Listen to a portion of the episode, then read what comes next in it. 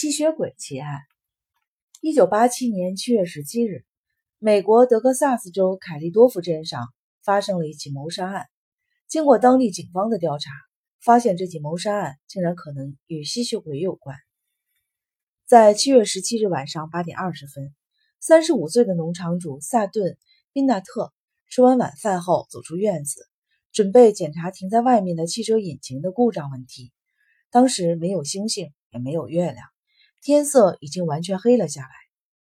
他打开车厢盖，拿起手电筒，正在查看引擎，忽然听到羊圈那边传来了奇怪的声音。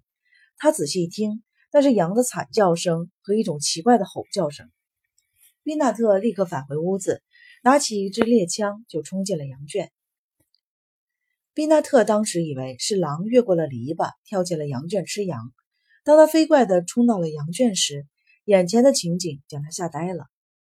手电筒光柱照射下，是一个穿着黑衣、脸色苍白的怪人。这人两眼发红，口中、脸上都是鲜血。一只绵羊被他抓在怀里，绵羊的喉咙上正淌着鲜血。四周的绵羊吓得缩成一团，挤在羊圈的角落里，不停地哀叫。那怪人被发现后，发出了可怕的嚎叫声，站了起来。处于极度紧张状态的宾纳特以为自己见到了传说中的吸血鬼，在慌乱之中扣动了猎枪的扳机。怪人一声惨叫，中枪倒地。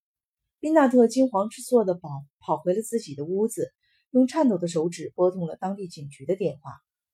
宾纳特的这一番描述，让人想起了十三世纪欧洲关于吸血鬼的传说。吸血鬼的故事不胜枚举，已经有很多相关的题材被拍成了电影。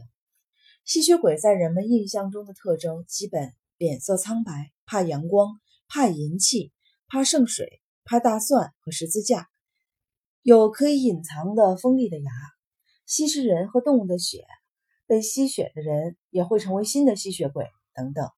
但是，到底有没有吸血鬼？农场主萨顿·宾纳特击毙的怪人会不会是传说中的吸血鬼呢？警方接到宾纳特的报案，十五分钟后到达了现场，并检查了怪人的尸体。怪人身高一米八二，体重八十二公斤，随身没有携带任何能够证明其身份的物品。子弹穿透了他的胸口，一枪毙命。经过鉴定，死去的绵羊喉部破裂。大量出血。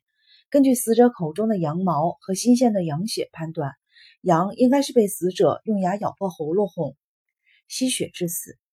经过法医鉴定，死者年纪约三十五岁左右，小腿部有被狗咬过的痕迹，其血液中有一种罕见的病症——皂红血球性原子质过多。死者肠胃中发现了羊毛和羊血。死亡时间为一九八七年七月十七日。八时三十分，当地警方经过调查，这个小镇子上的居民都没有见过这名死者。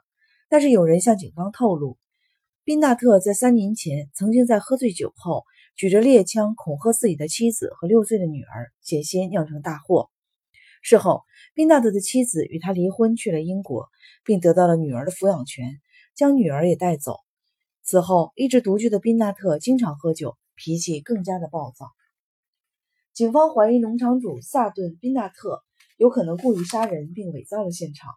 在调查中，警方猜测死者咬死绵羊和吸食羊血都可能是在宾纳特在猎枪威逼下做的。警方认为，一个正常人不应该出门在外随身不携带任何物品，即使没有身份证明，也至少应该带钱包和钥匙。一个正常人更不可能去咬死一只绵羊，然后喝下它的血。宾纳特的一切证词都太过荒诞，而且不合情理。而且，警方在宾纳特的房间里发现了未来得及收拾的餐桌上放着的两只空酒瓶。宾纳特自己也承认，在晚餐时候喝了不少的威士忌酒。难道所谓的吸血鬼奇案是农场主宾纳特布局杀人吗？美国记者托尔索认为，这很有可能是宾纳特精心策划的一起谋杀案。托尔索对此案提出了三个重点：第一，死者并非凯利多夫镇上的居民，小镇居民从来没有见过死者。那么，死者是如何来到小镇，又如何到达宾纳特的农场，而不让任何人发现的呢？有可能，死者是被宾纳特绑架后，藏在汽车货箱里带回农场的。第二，案发当时，宾纳特喝了整整两瓶威士忌，他曾有过醉酒用猎枪恐吓妻儿的行为，说明他在喝醉时会处于失去理智的失控状态。第三，死者咬破绵羊喉咙吸食鲜血的做法是模仿电影里吸血鬼的行为。可能宾纳特以为，只要让人相信自己杀死的是一名吸血鬼，那么自己就无罪了。当警方准备对农场主萨顿·宾纳特起诉时，医学界的专家雷哈德和科学界奈罗向警方提供了一项重要的证据。美国著名医师雷哈德指出，造红血球性原子质过多。即身体产生了过量原子质，患者会显得面色发红，并终日不能见阳光，只能待在黑暗的角落里。假如稍微见了阳光，皮肤就会产生水肿、奇痒难受、起红斑，甚至破裂、流血等症状。而这种疾病是非常少见的。医学界认为，这种疾病有可能是近亲通婚引起的遗传性的疾病。这种疾病发作时，患者会产生强烈的饥渴的幻觉。对普通的食物丧失食欲，单独对动物的新鲜血液感兴趣。美国科学家奈罗认为，这种疾病的患者有可能就是传说中的吸血鬼的原型。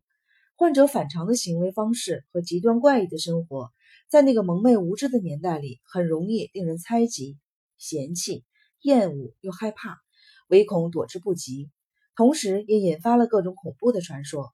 许多的谜都与传说相关，传说总是有一定的起源，这就决定了传说在考证某些历史事实中的作用。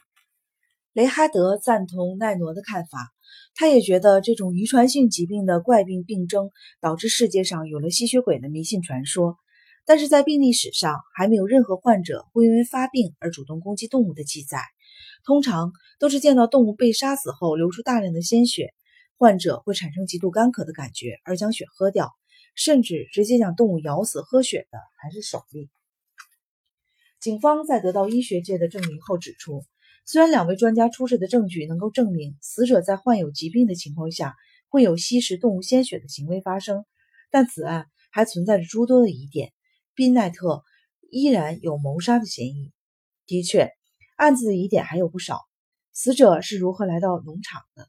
他的真实身份是什么？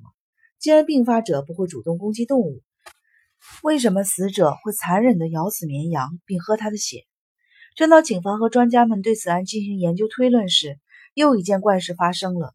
一九八七年八月十四日晚十一点四十分，被警方暂时关押的农场主萨顿·宾纳特用牙咬破自己手腕上的动脉血管，并疯狂地吸食自己的鲜血。